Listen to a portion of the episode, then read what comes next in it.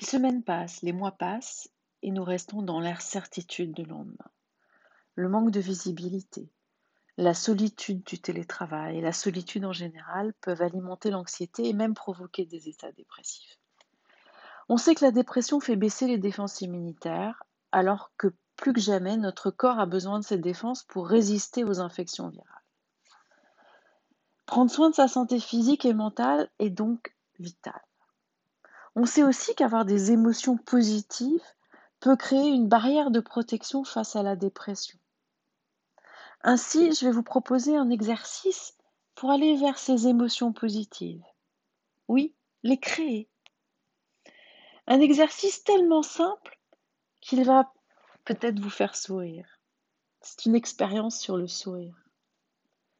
Souriez à quelqu'un en face de vous et regardez sa réponse.